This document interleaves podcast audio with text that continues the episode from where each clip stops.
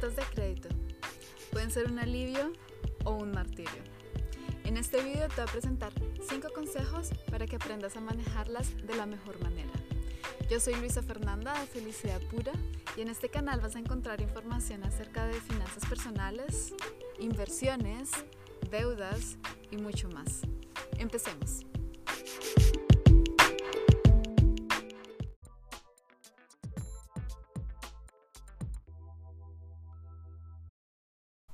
Cuando empecé a trabajar, lo primero que me llegó después de haber recibido mi primer salario fue una tarjeta de crédito. Un tiempo después me llegó la segunda y luego la tercera.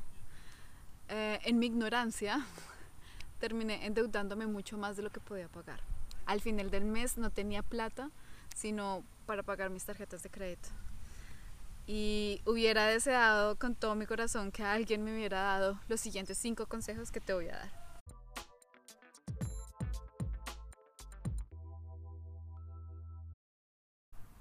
Tip número uno. El número de cuotas. Antes que nada, cuéntame en los comentarios de abajo si en tu país te dan la opción de pagar en cuotas. En el mío, por lo menos, eh, uno puede diferir el pago de su tarjeta de crédito en diferentes meses. Una cuota sería en un mes, dos cuotas en dos meses e incluso puedes llegar a pagar en 48 cuotas, es decir, en dos años. Hay que tener mucho cuidado en este punto porque no vas a querer pagar dos años la cena que tomaste el día de ayer. Es decir, el principio es muy fácil tienes que escoger el número de cuotas que se ajuste a la vida útil de lo que estás comprando. Por ejemplo, si vas a ir a cenar con tus amigos, escoge una cuota. Si vas a comprar un televisor que vas a tener por cinco años, puedes diferir el pago a muchas más cuotas. Puede que suene muy sencillo, pero tienes que aplicarlo porque de lo contrario vas a pagar tasas de interés por un servicio que ya no estás usando. Así que recuerda, comida, una cuota, cosas con más vida, muchas más cuotas.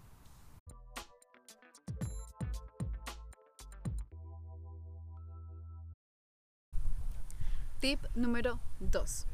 El cupo de tu tarjeta de crédito. El cupo es básicamente el valor máximo que un banco te va a prestar.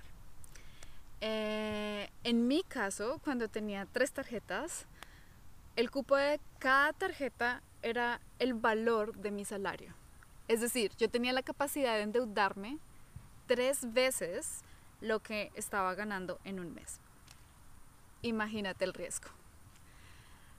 Eh, como te puedes dar cuenta, nunca tengas una tarjeta de crédito que tenga un cupo mayor a tu salario mensual.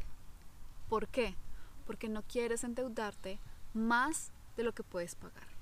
Incluso lo ideal sería que te endeudaras solamente lo necesario para que te quede plata al final del mes que puedas ahorrar. Entonces, recuerda, el cupo máximo de la tarjeta menor a tu salario mensual.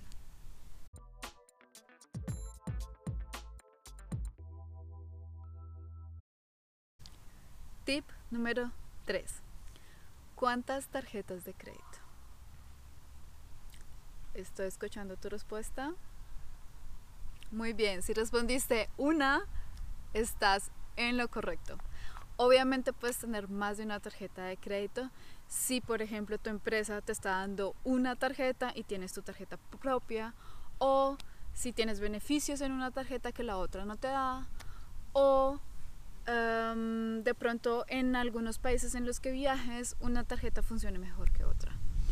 Pero si ese es el caso, recuerda nuestro tip número 2, el cupo de cada tarjeta, si lo sumas, que no sea mayor a tu salario mensual.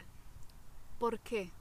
Queremos minimizar el riesgo de que te endeudes más de lo que ganas. El punto está en usar una tarjeta de crédito de manera inteligente y dejar lo suficiente para empezar a ahorrar. Entonces, recuerda, máximo una tarjeta de crédito y si tienes más de una tarjeta de crédito, también tienes que tener una buena razón.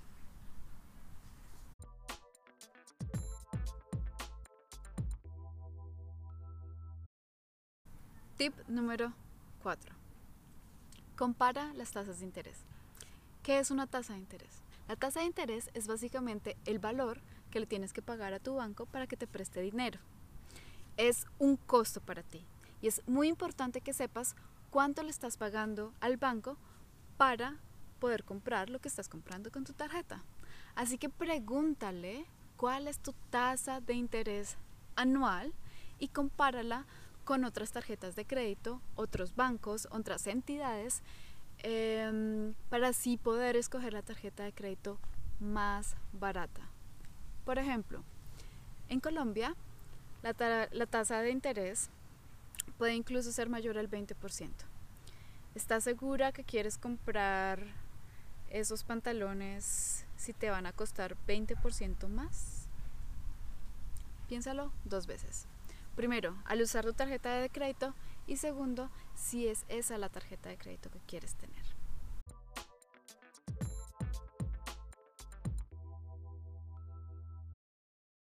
Tip número 5. Ya comparamos los costos, ahora vamos a comparar los beneficios. Recuerda, hay muchas tarjetas de crédito en el mercado y cada una de ellas intenta ganar la mayor cantidad de clientes posibles. Por eso, te dan beneficios. Hay tarjetas de crédito que te dan millas para poder viajar. Hay otras tarjetas de crédito que te dan puntos que luego puedes usar para hacer mercado. Entonces, si eres una persona que viaja mucho, escoge una tarjeta de crédito que te dé millas. Si por el contrario te sirve eh, hacer mercado con puntos, entonces te recomendaría que fueras por una tarjeta que te dé puntos. Si no vas a usar ninguno de esos servicios, no le pongas atención y concéntrate solo en la tarjeta de crédito que te dé la menor tasa de interés. Recuerda, compara costos, beneficios y toma una decisión consciente.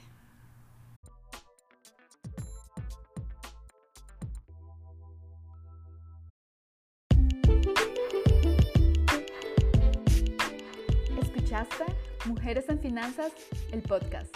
Me alegra mucho que nos hayas acompañado hoy y espero que estés con nosotros en el próximo episodio. Recuerda darnos 5 estrellas en la plataforma en la que estés escuchando este podcast para que así más mujeres puedan beneficiarse del contenido que estamos generando. Recuerda que hemos creado este podcast para ti. Así que si tienes preguntas, no dudes en escribirlas en los comentarios. Si necesitas más información sobre finanzas personales, ahorros o inversiones, puedes seguirnos en Instagram, Mujeres Felicidad Pura, o en YouTube, Mujeres en Finanzas, o en nuestra página de internet felicidadpura.com. Hasta la próxima.